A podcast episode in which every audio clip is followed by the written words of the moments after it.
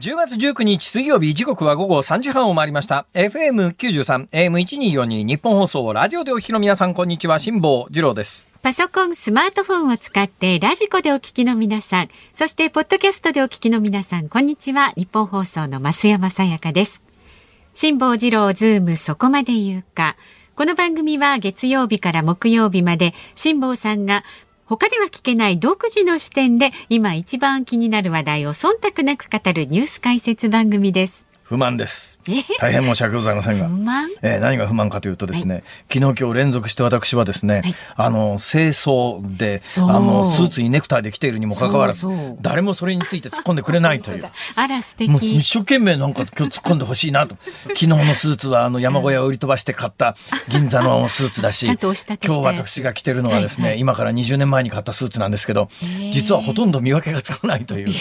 もう何 20, 20年ぐらいじゃスーツ変わらないですね。でもね30年だと大きく変わるということが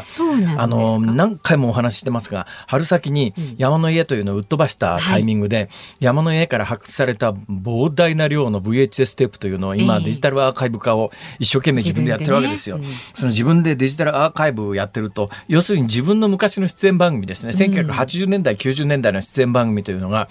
まあ、たくさん発掘されて、はい、今ちょうど昨日から今日にかけてデジタル化したやつが1995年。1995年。7月、はい、えー、日本テレビの報道特捜プロジェクト土曜日午後の2時間スペシャルってやつを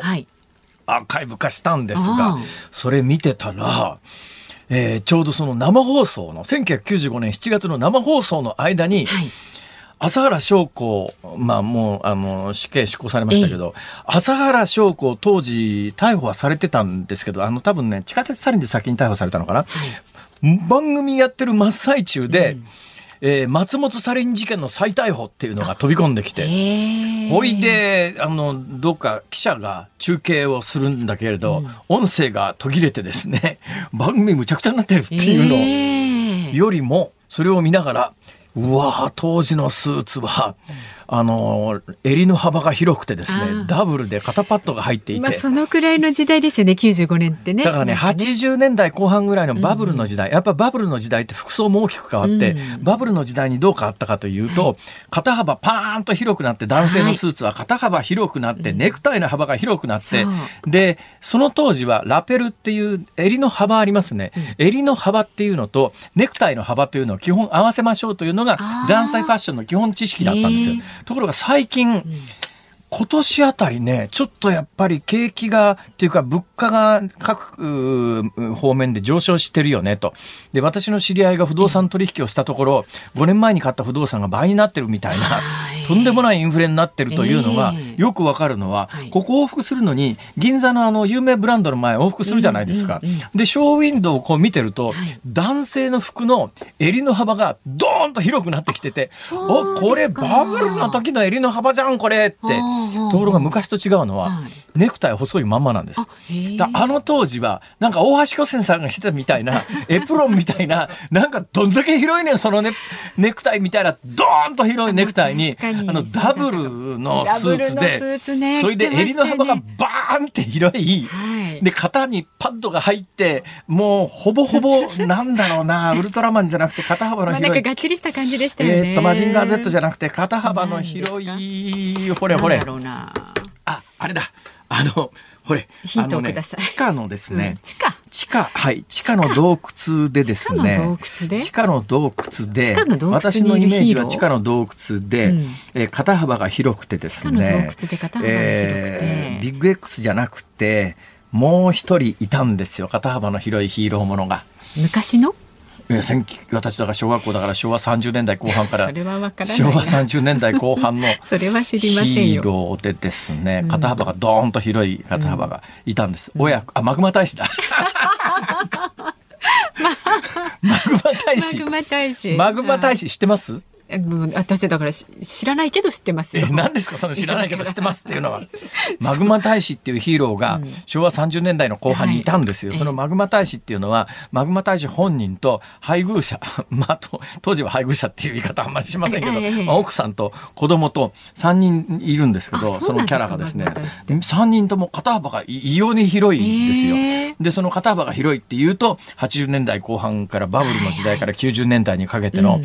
まあ男性ファッションはとにかく肩に大きなパッドを入れて、はい。そういえばあれですね平野ノラさんのあのしもしもの時もあれ女性の肩パッドドンと入ってましたよね。私なんてなで型ですか？ら2個入れてましたからね。肩パッド 2個ですか？重ねてましたこから、れであの携帯電話肩からぶら下げてしもしもって言ってたわけですね。それはやってないですけど。そうですか。はいはい。まあ当時のスーツ肩パッドがドーンとひね。広くて、で昨日その1995年の、えー地下鉄サリン事件のでもうすでに逮捕されてる朝原翔子被告当時は容疑者が松本サリン事件で再逮捕された当日のビデオを見ていて何に驚いたかというと。はい。肩幅広っていう肩パッドすごっていうネクタイ幅広いっていうなんか服に着られてるラペルも広いっていう、はい。えーそれが普通だったんで、うん。だから今から30年前のスーツだともうちょっと恥ずかしくて着らんないかななんだけど20年前のスーツだとほとんど変わらないです。これ今私着てるのがね20年近く前ですけど。今で今のスーツとほとんど変わってないですよだからこの少なくとも15年はうん。男性スーツの形ってほとんど変わってなかったんだけど、えーでも今年に入って明らかに銀座のあの有名ブティックの一番の最新ファッションでは男性のスーツコートの襟幅が相当広くなってます。ただ昔みたいにネクタイとサイズ合わせましょうっていう時代じゃないのと、それから男性のスーツの場合意外と気がつかないけれどもちょっとずつ変化してるのがですね、襟ありますね。男性スーツの襟がありますね、はい。襟のところで途中で三角形のくぼみみたいなものがありますね、これ合字って言うんですがこの合字のね位置なんですよこの襟の三角形の切れ込みが昔のスーツは相当低いところにあったやつが今かなり上がってきてで数年前5年から78年ぐらい前は男性スーツのその合字っていう三角の切れ込みがもうほとんど首の横ぐらいまで上がってたことがあったんですが最近それがちょっと下がってきてるんです。ちょっと下がってきてるんでむしろ、あの私が今日着てきたような15年から20年ぐらい前のスーツとモデルが一緒になってるんですよ。一回りだか二回りだかしてまたここねね男性のファッション業者は女性ほど、あの変化つけづらいんで、はいはい。モデルチェンジしにくいんで、うん。女性のファッション、まあ、とにかく毎年買ってほしいじゃないですか売ってる側とすれば、だけど男性の場合は毎年買うモチベーションがそんなにないんですよ。30年前のスーツはさすがに着らんないけど20年前のスーツならまだ着られるなっていうようなことになると、ファッション業界は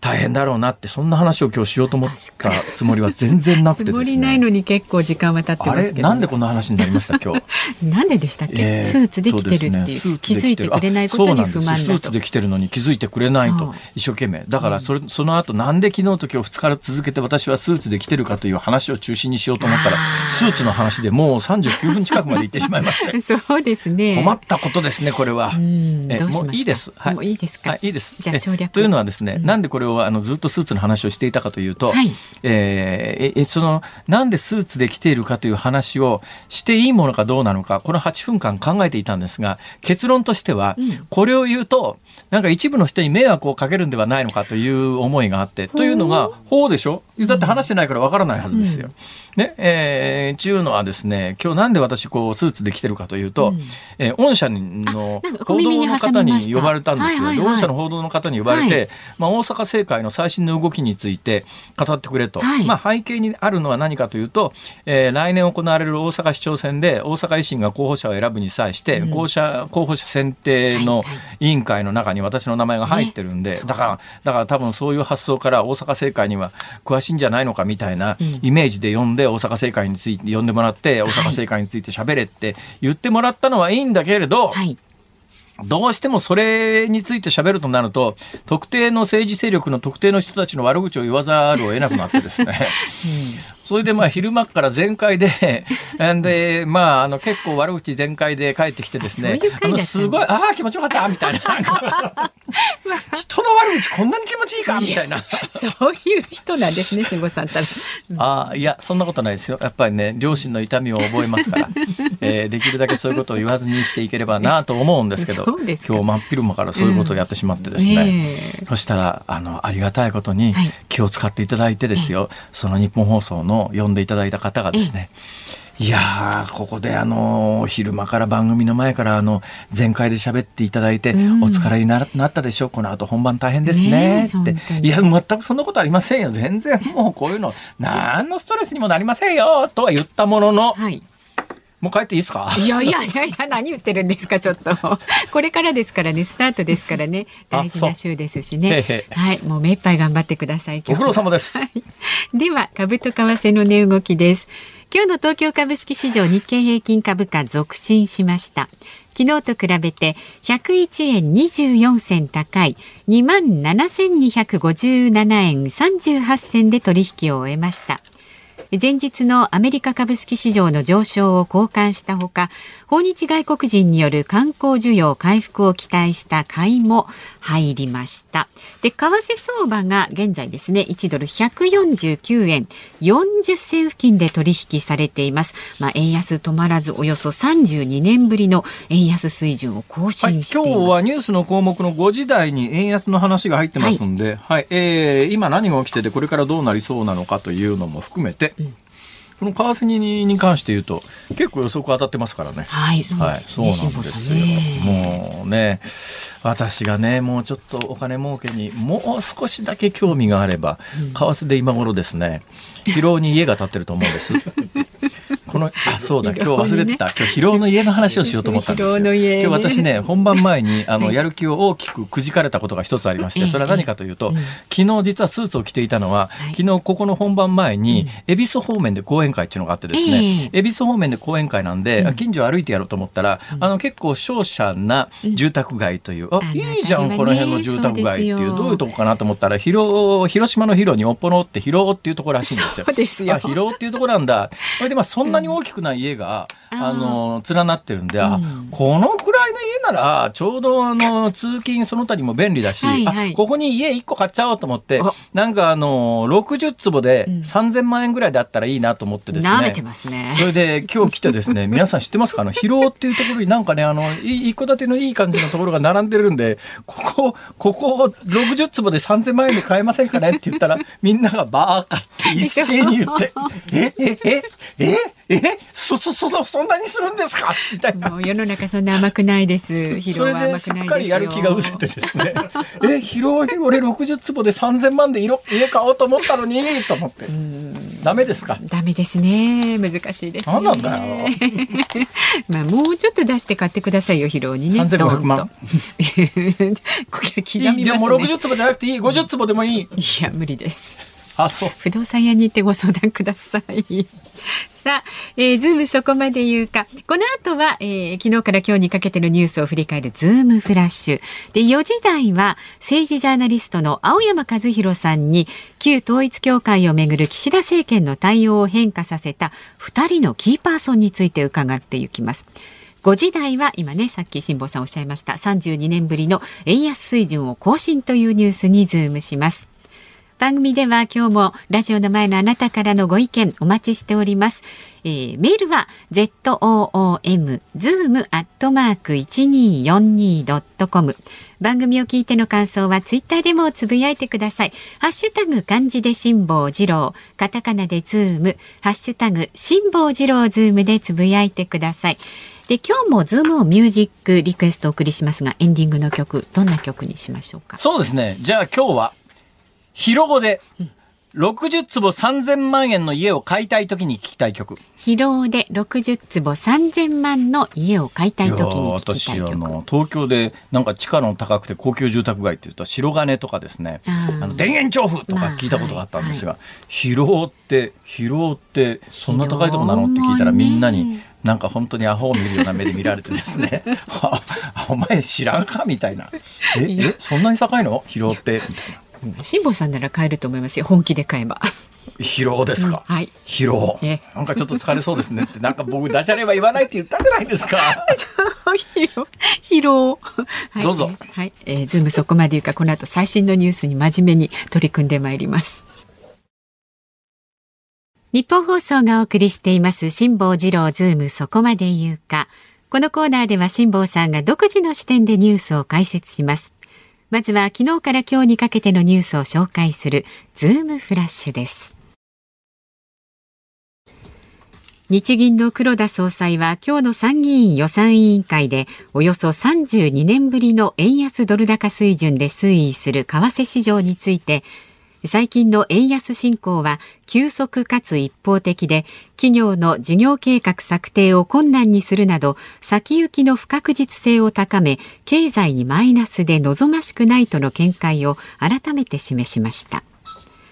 韓国軍合同参謀本部は北朝鮮が昨夜東側の日本海と西側の黄海に向けて合わせて250発の砲撃を行ったと発表しました。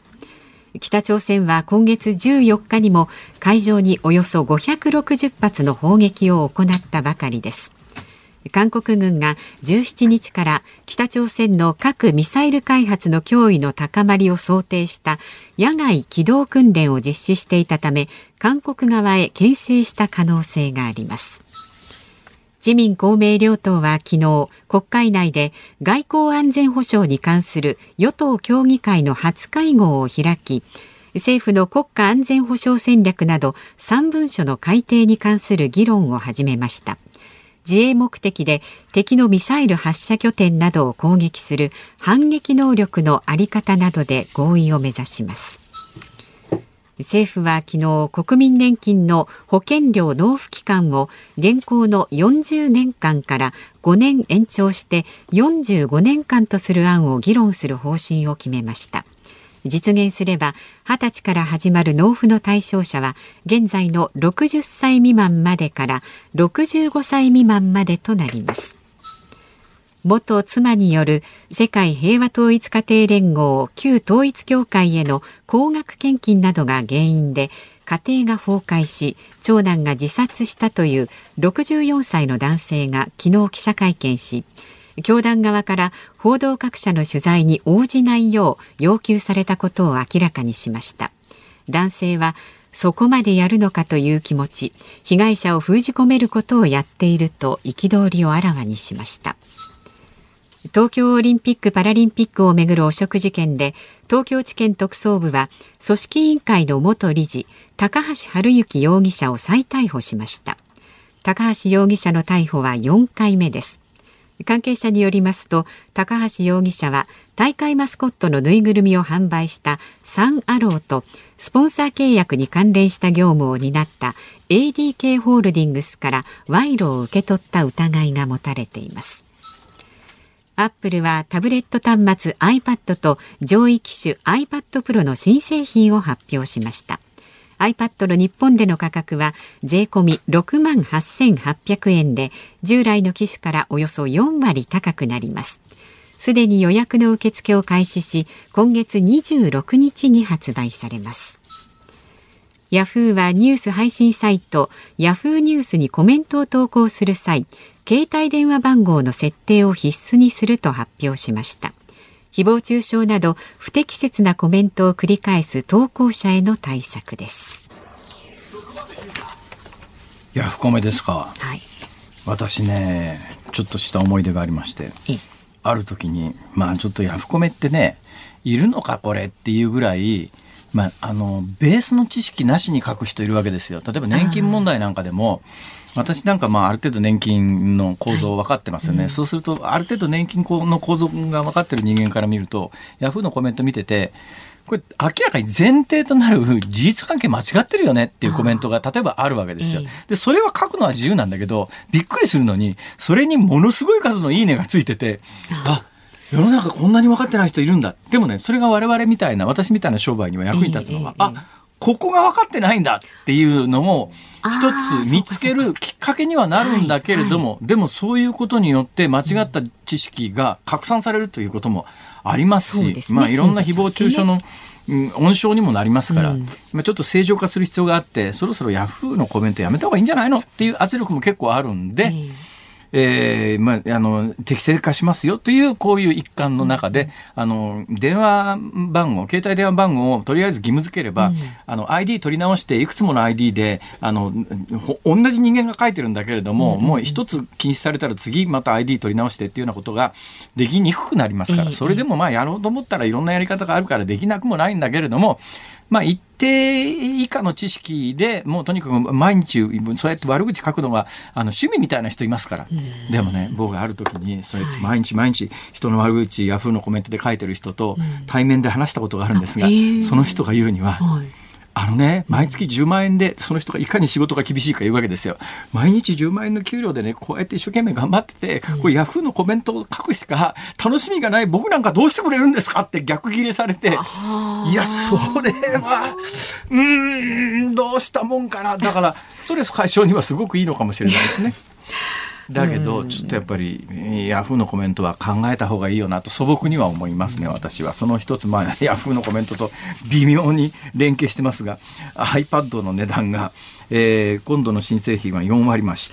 あの iPhone に関して。iPhone が今異様に高いですから、はい。iPad の安いので6万8800円だったら 安いじゃなんって感じが。安いなって思っちゃいますよね感覚がね。でも私この間 iPad を買った時に3万円台でしたから、随分上がったなって感じですよね。そうですか。えー従来の製品に比べて4割高ということですけども、えーでもねいわゆる iPad Pro っていう上位機種ありますね、この値段見たら、えー11インチのモデルが税込み12万4800円から、12.9インチが17万2800円からむっちゃ高いですよねこれ。良いお値段ですよねはい。で、まあ、あの iPad に関して言うと iPhone ほどの売れ筋の商品じゃないので iPhone に関して言うと前ここで、えー前の iPhone13 が値上げされた時に、iPhone14 がおそらくかなり値上げをしなきゃいけない状況になるので、ワンクッションもう iPhone13 売ろうなんて考えてないけれども iPhone14 の値段を出した時に iPhone13 の直近の値段に比べたらほとんど一緒ですよみたいなことで、iPhone14 の値上げのインパクトを抑えるために、えー iPhone13 の値段の改定を iPhone14 の発売の直前にやりましたっていう話、解説あの時したはずなんですが、iPad はそれほど売れてる商品でもないのでだからいきなり上げてきた感じですよね。でも実際 iPhone の14の値上げ幅も似たようなもんだと思うんですが、iPhone14 に関して言うと直近で13値上げしてるからそれほどあの発表の時のインパクトがなかったというようなことはあります。だからまあ物を売ろうという人は一生懸命いろんなことを考えてますねという。その一つ前のニュースです。はい。これね昨日須田さんがお越しの時にどっち選ぶか月曜日。か、どっち選ぶかと聞かれて須田さんがもう一つの統一教会に行ったんで解説をしなかったんですが、はいはい。この東京地検が高橋治之容疑者再逮捕でこれで4回目ということなんですけど、多くのメディアは検察から情報をもらって、えー毎日これニュースにしてますから誰もこれ非難しないんだけど、私はねちょっと異常だと思うのは、あの刑事訴訟法で逮捕しますと。で最大まあ普通の罪だったら最大1回あの交留延長で20日間だ ね、交留できますと。それが限度ですよ。というのは、もう延々検察、警察に交留させるということになると、もうとにかくあの、冤罪でっち上げて最後有罪で自白するまで交留するみたいなことができちゃいますから、それができないように20日ってなってんのに、これ4回目で都合2氏が80日間、これをやりゃね、刑事訴訟法の、あの、いやや、まあ、穴をつくみたいな形で延々交流して最後自白するまで交流するってことができますから私このやり方が大問題だと思いますけどどこのマスコミも非難しないのは検察から情報をもらってるから誰も書かないんですよ。ちょっと異常ですねこの事態はと私は思います。ズームフラッシュでした10月19日水曜日時刻は午後4時3分を回りました有楽町、えー日本放送第三スタジオから辛坊治郎と。増山さやかでお送りしています。さあご意見をご紹介していきます、はいありがとうございます。恵比寿の黒生さん。おマグマ大使の話出ましたがええ。マグマ大使を呼ぶ守る少年は元フォーリーブスの江木敏夫さん。あそうそね、でそのお父さんは岡田真澄さんです。えそうなの？そうみたいですよ。あ岡田真澄さんがあのあそうおか父さんも。お父さんがね、うんうんうんああそうだったそうだった。はい はい、じゃゃあ次埼玉県。えそれで終わりですか？いや私はあんまりだっマグマてこれについて広げらマグマ大れないです使広がりませんか、うん。マグマ大使はい、いいですか？えもういいです。ははい。い埼玉県秩父市のマサさん。わかりました、えー昔のバブル期のスーツはダブルが流行っていましたね。一つ前のスーツは三つボタンが流行でした。その頃のスーツが自宅のタンスに大量に吊るされています。っていう三つボ62タンは歳の方、ね三つボタンは私まだあるんじゃないかな。あの、ナチュラルショルダー三つボタンっていうファッション界というところの肩にあのパッドが入ってなくて、ええ前が三つボタンで、うんいわゆるその IB ファッションっていうのが基本そんな感じなんで、IB 系のスーツは今でも三つボタンのやつあると思いますね。うん。ここへ来て復活してんのが W よりも先行して復活してんのがはい。3ピースってやつで、え内側にベストそうなんですがあるか？あれは復活してんですか、3ピース復活してます。はい。へえあまあ以上です。あんまり見たことないはああんまり見たことないですか？え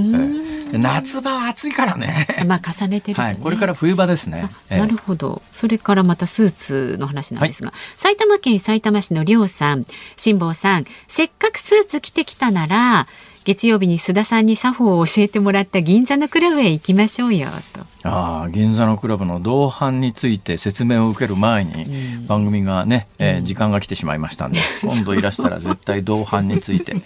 えー、詳細に聞いてみようと。面白い世界でもねあの須田さんに聞かなくても須田さんがいってらっしゃるのは高級クラブですが、はい。もうちょっとあの、まあ、品格が若干落ちるかもしれないようなところにあのこの番組の構成作家の鍋谷君っていうのが入り浸っていてですね 3000万円ほど借金を作ったという噂がありますから。そうなんですか、はい、まあその同伴については彼に聞いてもよくわかるんじゃないかと思いますけど。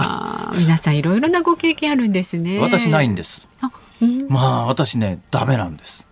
あの夜をあの女性のいるところにいると、こっちが盛り上げなきゃいけないと思ってあー。ヘトヘトに疲れるんですよ帰ってくると。神がね。お前一人で飲ませてくれよと。頼むよ本当になんでこんな高い金払って俺盛り上げなきゃいけないの？とかいう思う人は絶対無理ですねあ、なるほどね。心置きなく楽しめないと。はい、うんまあ以上です さあまだまだあなたからのご意見をお待ちしております。まあ、こういった話の他にもね、ニュースや普段の生活で感じる疑問なんかも送ってください。メールは z o o m zoom アットマーク一二四二ドットコム。番組を聞いての感想はツイッターでもつぶやいてください。ハッシュタグ漢字で辛坊治郎、カタカナでズーム、ハッシュタグ辛坊治郎ズームでつぶやいてください。今日のズームオンミュージックリクエストは、広尾で60坪3000万円の家を買いたい時に聞きたい曲。ちなみにあの解説しておきますと広尾というのはどうやら高級住宅街のようです。なんか地価がとってもお高いという噂があります。そうですね。まあそういったところで60坪3000万円のお家を買いたいと思った時に聞きたい曲。3000万円だと下手すると10坪の土地だけでも無理じゃないかというそんな話が伝わってきました、ねえ。これ難しそうですけれども選曲の理由も書いて zoom アットマーク 1242.com でお待ちしております。さあこの後は政治ジャーナリストの青山和弘さんご登場です。辛坊さんが独自の視点でニュースを解説するズームオン。この時間特集するニュースはこちらです。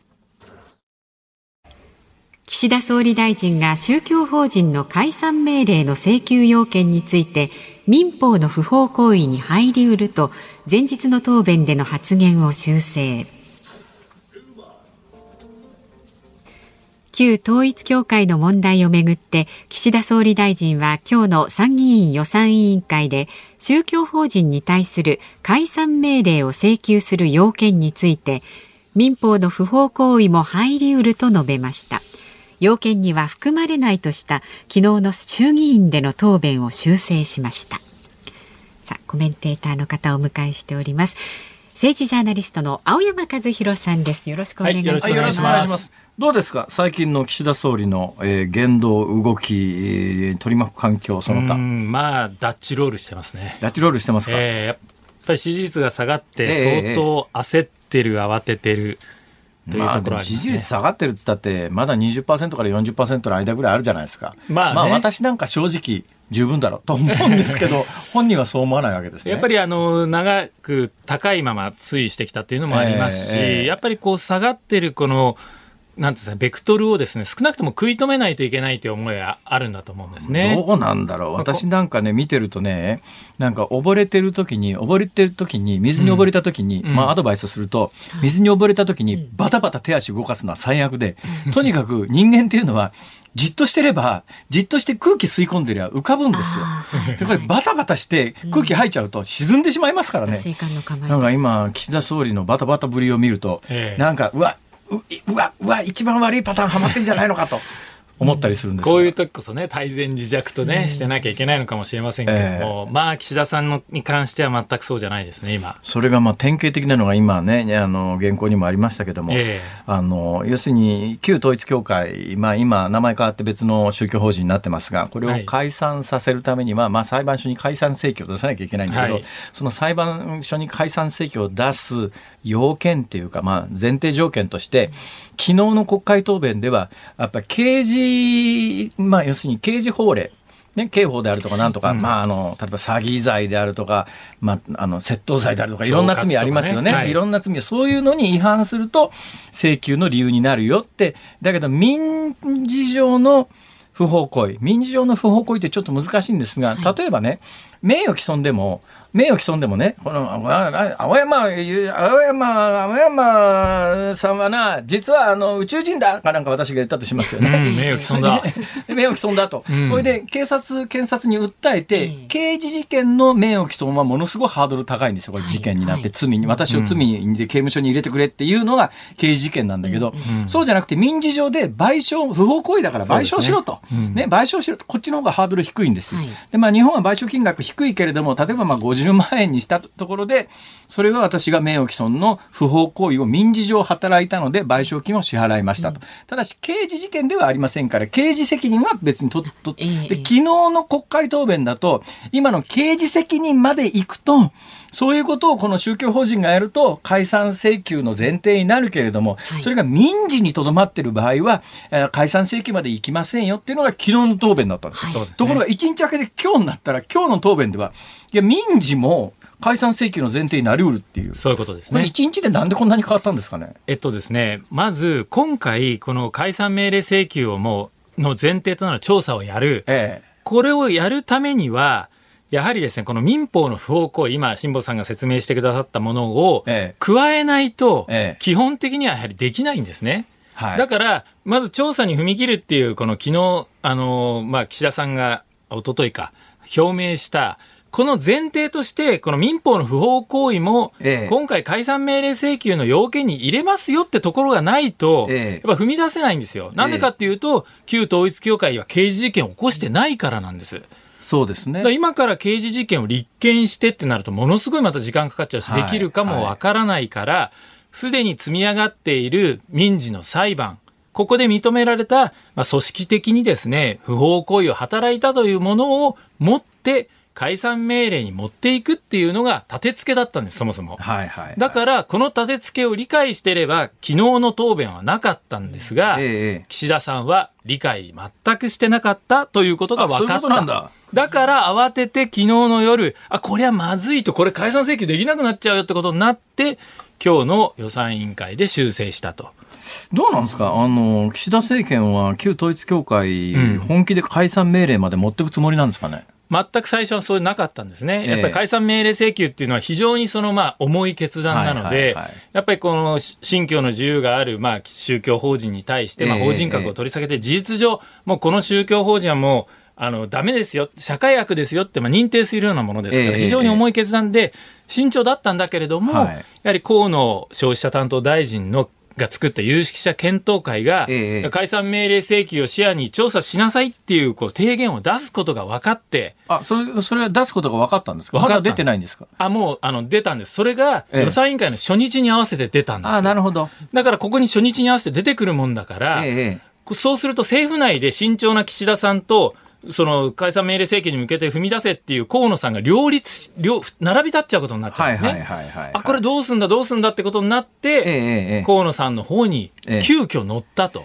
まあ、世論の流れがそっちにあるから、そっちに乗った方が世論、対世論的に支持率的に得だという判断は当然あったんでしょう。もちろんです。やっぱりこの支持率が低下している中でそっちに乗らざるを得ない。さらに言うとですね、やっぱりこ、その解散命令請求に踏み切るっていうことになってくると、やっぱそっちにこう、例えば国会の審議も行く、新聞報道も行く、例えばこういうラジオでもこれが議論になる、となると、これまでなんかビデオ送ってただろうとか、なんとかで挨拶しただろうみたいなのが焦点になっていたのが、やっぱ次のっていうか、未来の話にこう、移るじゃないですか。これも一つやっぱり狙いがあったと思いますね。私なんかは、うん。まあ、へそ曲がりですから、うん。連日のあの国会およびマスコミの大騒ぎを見ていて、まあ、別にあの旧統一教会に何のあのシンパシーも感じないし、まあ、私はあの基本的に宗教的にはまっさらに近い人間なんで、だけどだからその立場から思うと、うん。今起きてる議論って今あの旧統一教会ターゲットということでみんなこう認識してるけれども、法律とかっていうのは旧統一教会っていう単独をターゲットに条文書いたりできないわけでもちろんですね。今回解散宗教法人に対する解散命令請求を政府が裁判所に起こすにあたって、うん。民事上の不法行為もその前提になるよということで言うとこの前例を作ると、うん。あの旧統一教会以外の宗教活動をやっていて、まあ、いや、まあ、宗教法人ってあの別に2世の問題抱えてるのはこの統一教会に限らないわけで。全然限らないですね。からこれ紛失してきたときに、うんだから日本中の宗教法人が実は対象になりうるということを分かった上でみんなこれ議論してんのかなと素朴に思うんですけどおっ。しゃる通りですね。だからこれはやっぱり慎重だったんですよ、政府も。ええそれに自民党内からも。それに関して言うと岸田さんのスタンスはそんなに間違ってはいなかったんですねもともとね。そうですね。まあだから割と冷静な判断という見方もできるんですね。例えばやっぱ自民党内も、こんな高額献金受けてる宗教法人なんていっぱいあるぞと。ええで訴訟も結構抱えてるぞと。でそういうところもみんなじゃあ何かこうあまりにも極端な献金を受けてたりして訴訟で負けたり損害賠償請求を受けてたりすると宗教法人格取り消されちゃう可能性が出てくるの？っていうことで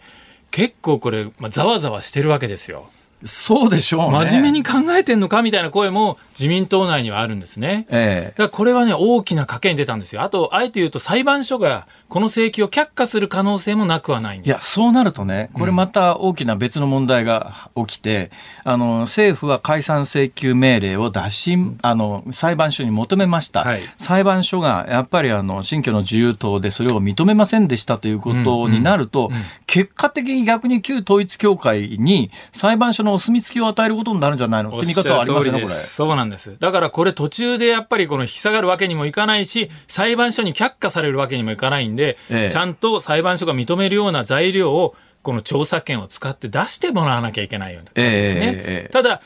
文科省がやる調査ですから、あの、警察とかがやるわけじゃないんで、強制権がこれまたないんですよ。捜査、ええ捜査じゃないですから。え非常にそこの限界っていうのもあってですね、本当にできるのかっていうのはまだこう疑わしいと思ってる人少なくないんですね、この永田町でも。そうでしょう、ね。だからこれね、僕すごい賭けなんです、実は。まあ、河野さんにね、こう、まあ、ある意味背中を押されて踏み切ったんですけれども、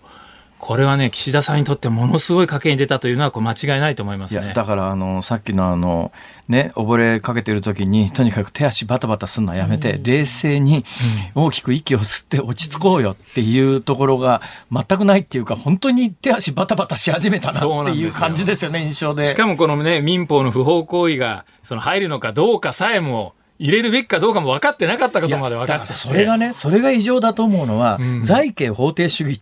ね、あの法律の原則で、はい。つまりどこの誰にどういう状態になった時にこの法律は適用されるんだとうん。いうのが、あの細かく規定していないと法律って機能しないし、え。あのあまりにも広い法律は、えーまあ、使う側の恣意的な判断という領域が広がってしまうから絞っとかなきゃいけないはずなのに、はい。ここへ来て、え？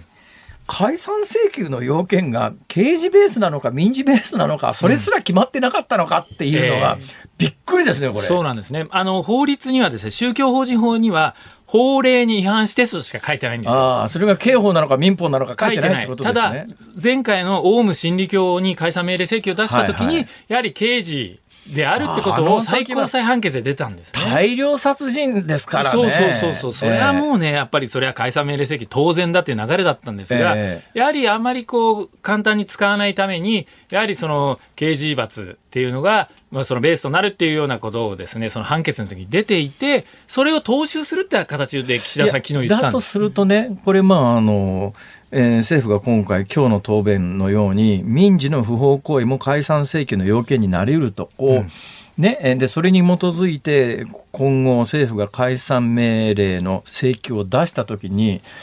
裁判所の判断は最高裁の判断に、まあ、基本習うと考えると、うん、結果ものすごくあの政府が思ってる方向と違う方向になる可能性はあります、ね、可能性はあるんですね。ただその最高裁の判例を超えてですね、えー、やっぱ今回この民事の訴訟でも民法上の不法行為はやはりひどいねというふうに裁判所が判断してくれるかどうか。それは裁判官の腹一つだから。いや、まあそういうことなんです、最後はね。そういうことですよね。そういうことなんです。でそんな曖昧なことでいいのかなっていう感じはね、だから今、あの世の世の中で、旧統一教会悪いっていうね、あの、うん、もうその一直線で進んでますから、はい、みんななんとなく、それとっとと潰せっていう世論があるのは認識してますけど、えー、だけど、あの、旧統一教会だけに絞って何かをするということは、法治国家としてはできないわけで。まあそうですね。えー、一般的に、あの、ここがやはり、解散命令自由に該当するっていうことはやっぱり認定しない。結構今の動きってあのかなり危険な匂いもするのに、うん、いつもこういう時に大騒ぎするあの一部のメディアが完全に黙ったきりで 同じような方向で旧統一教会潰せっていう方向性で突っ走ってるのが、えー、なんかあれ？なんか一つぐらいなんか冷静にそれは悪いけどもや、ね、悪いけどもやこれでいいのっていうことを提示する人がいてもおかしくないと思うのに誰も言わないのはまあやっぱりねじれちゃってるわけですよね。やっぱり旧統一教会は自民党そして安倍元総理大臣と関係が深かったということで、普段ならこうわーわー言って、これはちょっと権利の侵害じゃないかっていうリベラルな人たちが。大体、左派系の人たちってこういうのにかなりあのデリケートに反応しそうなんだけど、そのデリケートに反応しそうな人たちは、やっぱり国際勝共連合っていう共産主義と戦うためにできたような団体と密接な関係がある、えー、自民党、まあそのルーツであるところの統一教会は、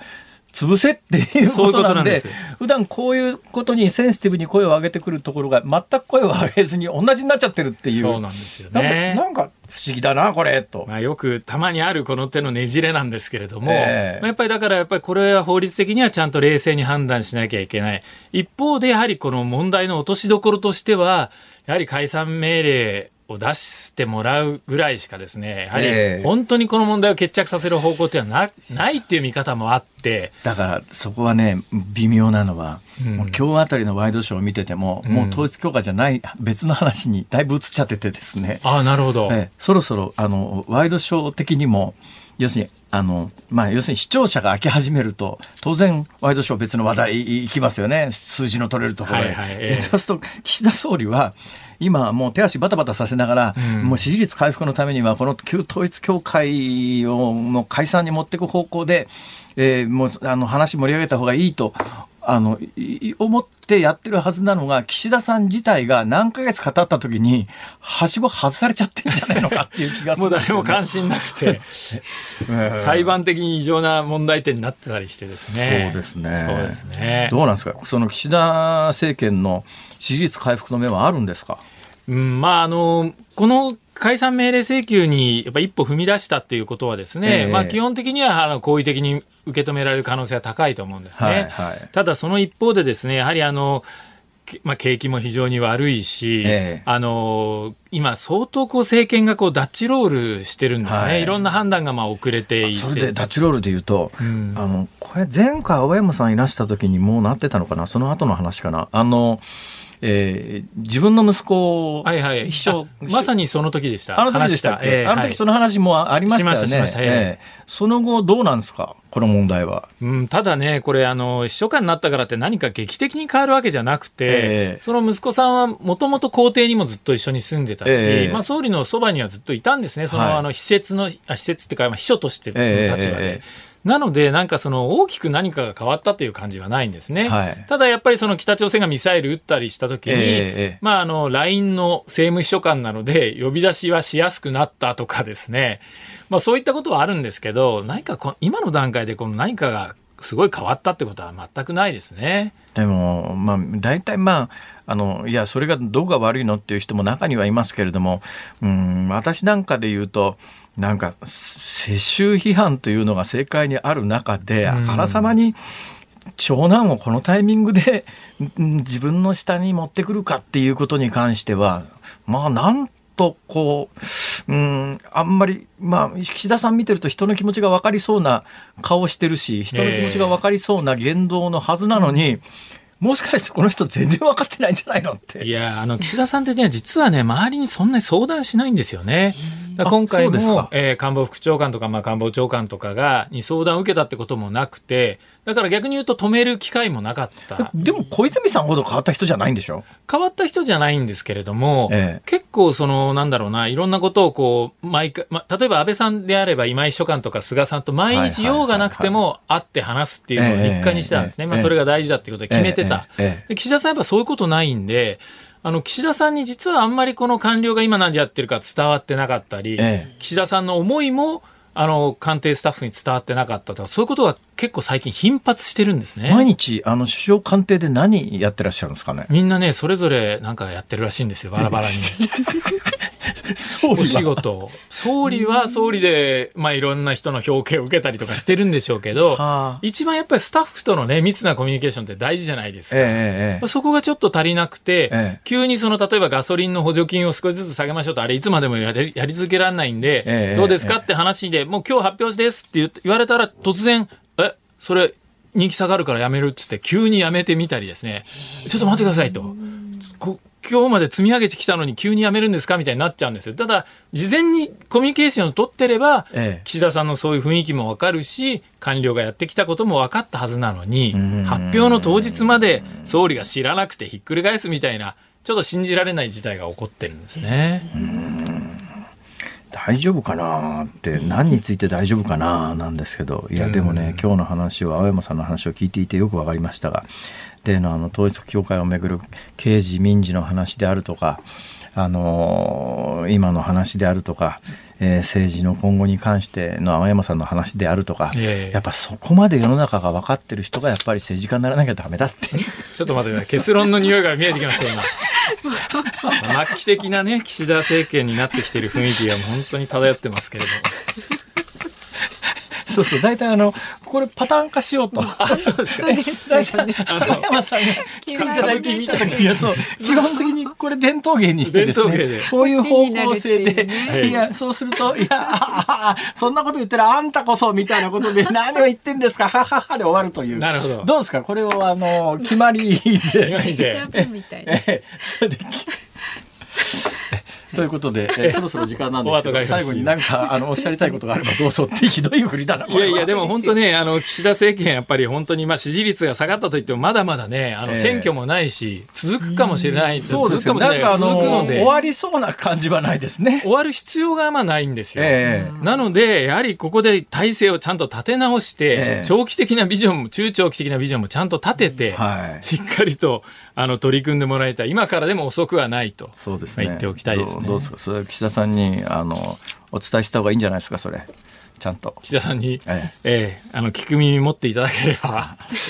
ここでね、あの飯田浩司君っていうのがいるとですね、ええ、ここであの岸田君が 岸田岸田さんが登場することになるんですけど、そうなんです、はい、そうなんです。今度またちょっと、ね、青山さんを前にですね、そうですね、ぜひお聞かせ楽しみにしております。これがもうもう名人芸ですから。岸田さんの真似難しくないいやいやいや、これがすごいクオリティなんですよ。そうなんですよ。いやそうですか。はい、なんか職種変えた方がいいんじゃないですか？そうなんです。木曜日にもいらしていただくということで。ということでありがとうございます。ありがとうございます。ジャーナリストの青山和弘さんでした。ニッポン放送辛坊治郎ズームそこまで言うかをポッドキャスト YouTube でお聞きのあなたいつもどうもありがとうございます。ニッポン放送の増山さやかです。お聞きの内容は配信用に編集したものです。辛坊治郎ズームそこまで言うかはラジオ局ニッポン放送で月曜日から木曜日午後3時半から毎日生放送でお送りしています。番組はラジオの FM93 AM1242 に加えてラジコでもお聞きいただけます。ラジオラジコではポッドキャスト YouTube 版にはないコンテンツが盛りだくさん。アトムさん吉田由紀ちゃんの中継企画さらに辛坊さんが「夕刊富士」の気になる記事を解説するコーナーそして辛坊さんが聞きたい曲をお送りする「ズームオンミュージックリクエスト」などラジオラジコでしか聞けないあんなことやこんなことがいっぱいです。ポッドキャスト YouTube を聞いた後はぜひラジオラジコで辛坊治郎ズームそこまで言うかをお楽しみください。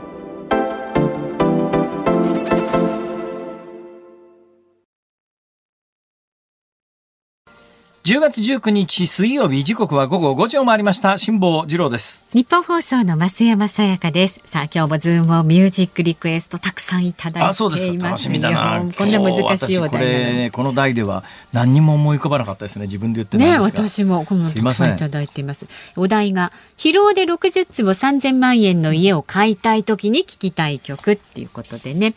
神奈川県のますみさん60歳、はい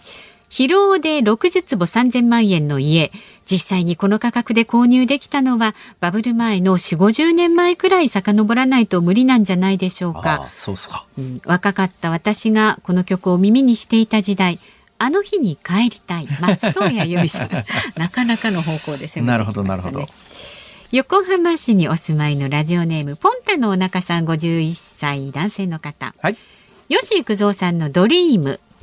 これはどういう曲ですか？昔住宅関係の CM ソングで、えー、テレビで流れていた曲です。今は、えー、家買った方がお得なんですかね。なるほどね、うんうん、あわかります。なんか曲浮かんできた、うん、これ住み慣れたっていうね、はい、はいはい。神奈川県横浜市の国広さん57歳。疲労で60坪3500万円の家。バカ言ってんじゃないのということで まあストレートですね。ヒロシキーボー、ヒロシキーボーなるほどなるほど。の3 年目の浮気お願いします。2つかかってますよこれ。本当にありがとうございます。えー、本日のリクエストペンネーム葛飾のドンさんはですねやっぱり甲斐義弘さんのヒーローでしょう。なんで、あ、ヒーローだから。ヒーローに住む時。ああ、なるほどね。それは今とね。それから、墨田区のロクさんそれだったら、あの。朝倉美希さんのヒーローでも。ヒーローはね、あの使いますね。はい。はい、ロクさんさんはですね、うん、疲労で3000万円の家は無理でしょう。ほとんど夢だと思いますが、夢見る3000万円。夢見るサンサン人形。夢見るシャンソン人形。フランスギャルのね、夢見るシャンソン人形ありがとうございます。はい、あとはですね、北海道からいただいています。札幌市55歳の日の絵馬の男さん。はい、リクエスト曲、さだまさしさんの北の国からでお願いします。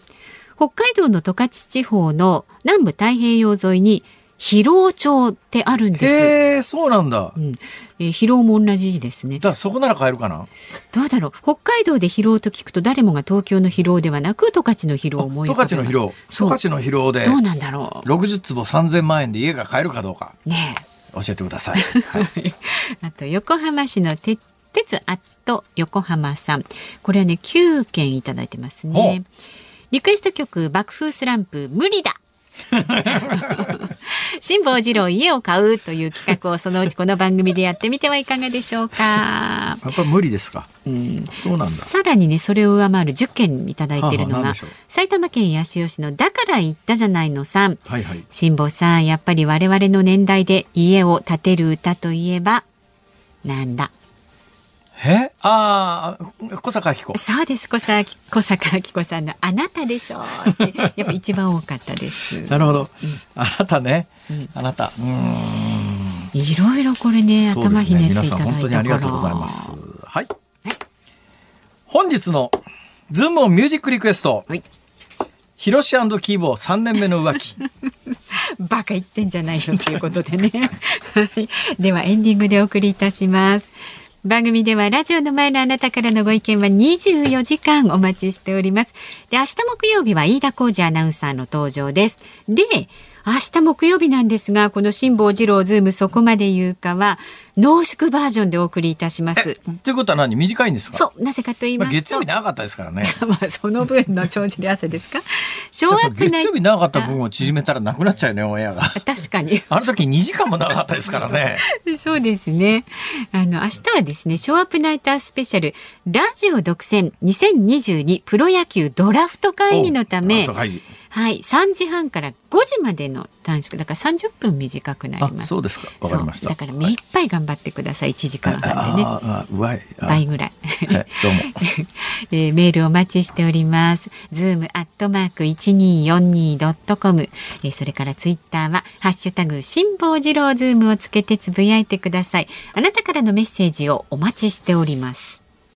辛坊さんが独自の視点でニュースを解説するズームオン。今日最後に特集するニュースはこちらです。一時1ドル149円30銭台を記録。32年ぶりの円安水準を更新。外国為替市場で今日未明、円相場が一時149円30銭台に値下がりし、1990年8月以来となる32年ぶりの円安水準となりました。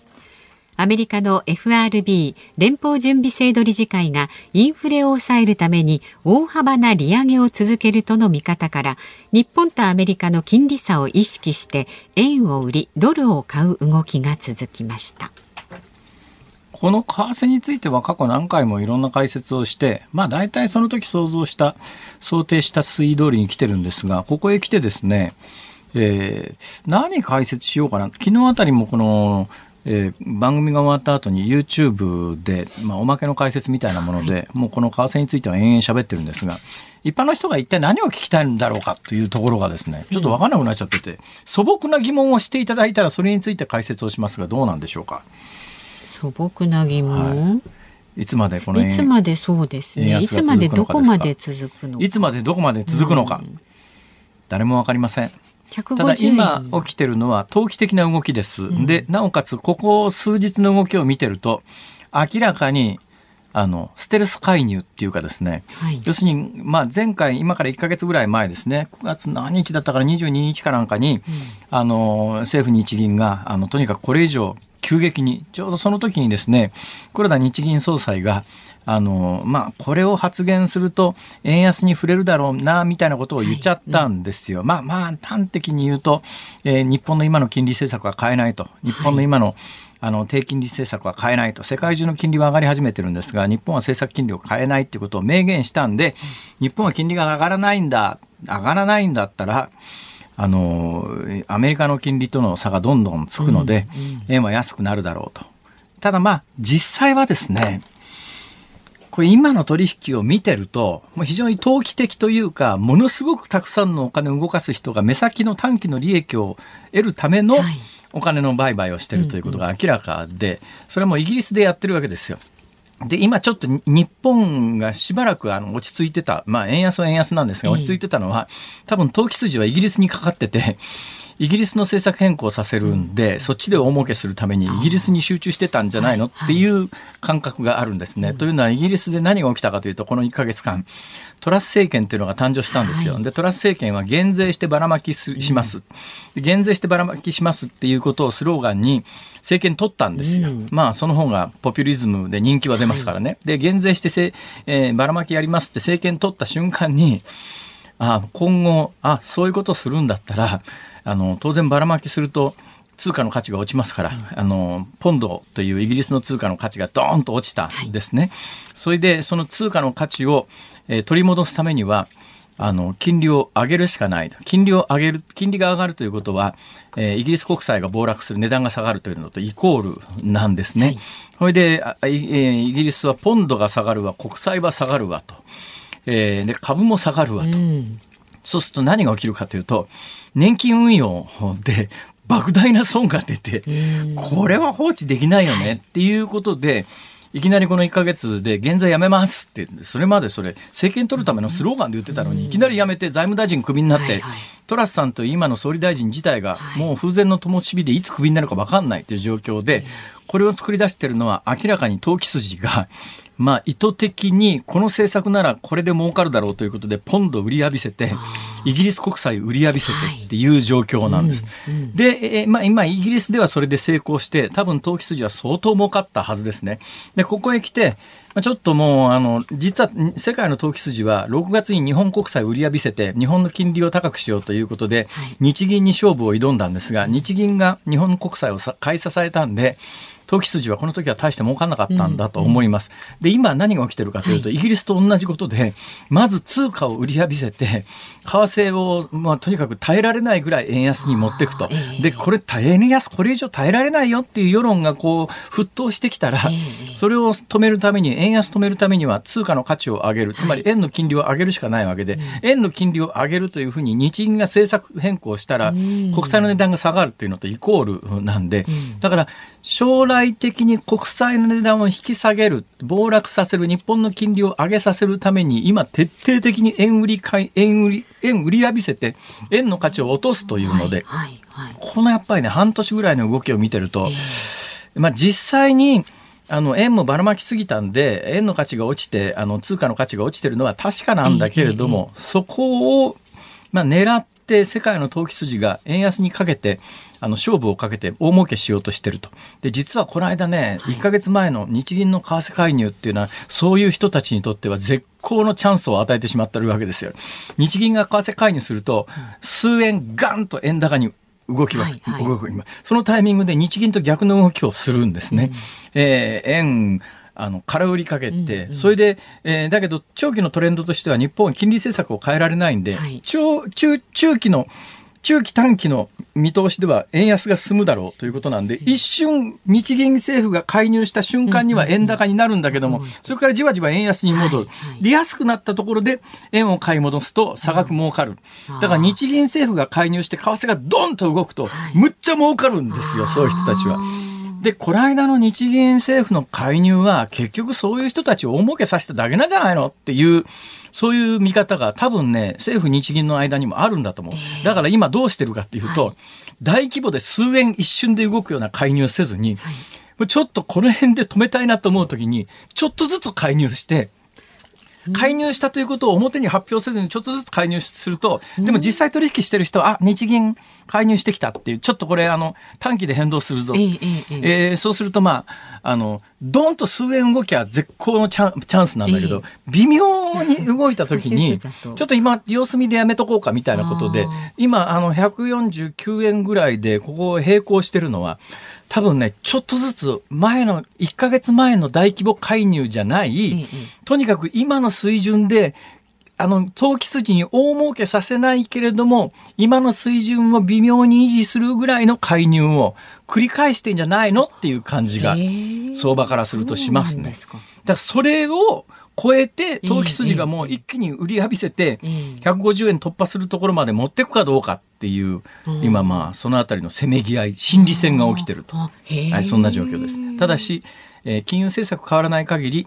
円安は止まらない。これも確かです。で、円安に関して言うと、ここへ来て、先週、あの、ユニクロの柳井さんあたりが、今の円安で、なんかメリットを受けてる会社があんのかみたいなことを言い始めてると。うん、で、1ヶ月ぐらい前にトヨタのトップが、やっぱりちょっとこの前、本当はトトヨタみたいな会社は円安の方が儲かるはずなんだけど、その円安で儲かるはずの企業のトップが、ちょっとやっぱこう、為替はやっぱ安定してもらわないとまずいよねみたいなことをちょっとずつ言い始めてるのは、はい多分今日銀にとっては一番頭痛いと思いますよ。だから今政府はもうどうしようもないから円安はこれだけメリットがありますということをもう言うしかないっていうか止められないから。っていうのが現状ですね。よくわかりました。もう私あの近々海外に行く予定がないからまあまあとりあえずいいかと。この夏と随分違うでしょ。本当ですよね。なんかこの熱のあの時は熱の目の前でね。本当ですよ。あら俺のハワイ旅行どうしてくれんだ。わかりやすいですね。人間ってそういうもんです。あそうですね。ズームオンでした。ズームオンミュージックリクエストをお送りしているのはラジオネーム国広さん、バブルスさん、お二人からのリクエスト、ヒロシ&キーボー3年目の浮気。なんでしょうかね。この、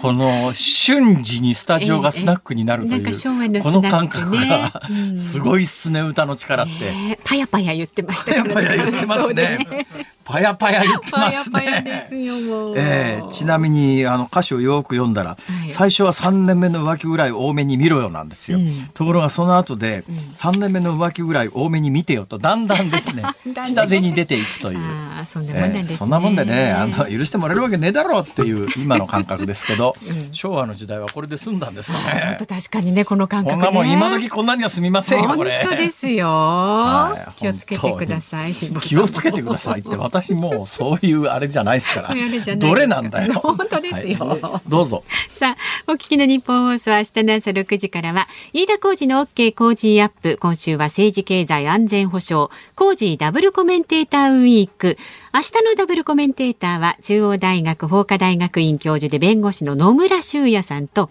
明治大学教授で経済学者の飯田康之さん、旧統一教会をめぐる国会論戦、安保、えー戦略について取り上げます。で、このズームそこまで言うか、明日木曜日ですからね、飯田浩司アナウンサー登場です。で、明日の辛坊治郎ズームそこまで言うかは、ショーアップナイタースペシャルラジオ独占2022プロ野球ドラフト会議の放送のため、午後3時半から5時までの短縮バージョン、中身濃縮バージョンでギュギュッとお送りいたします。30分短くなります。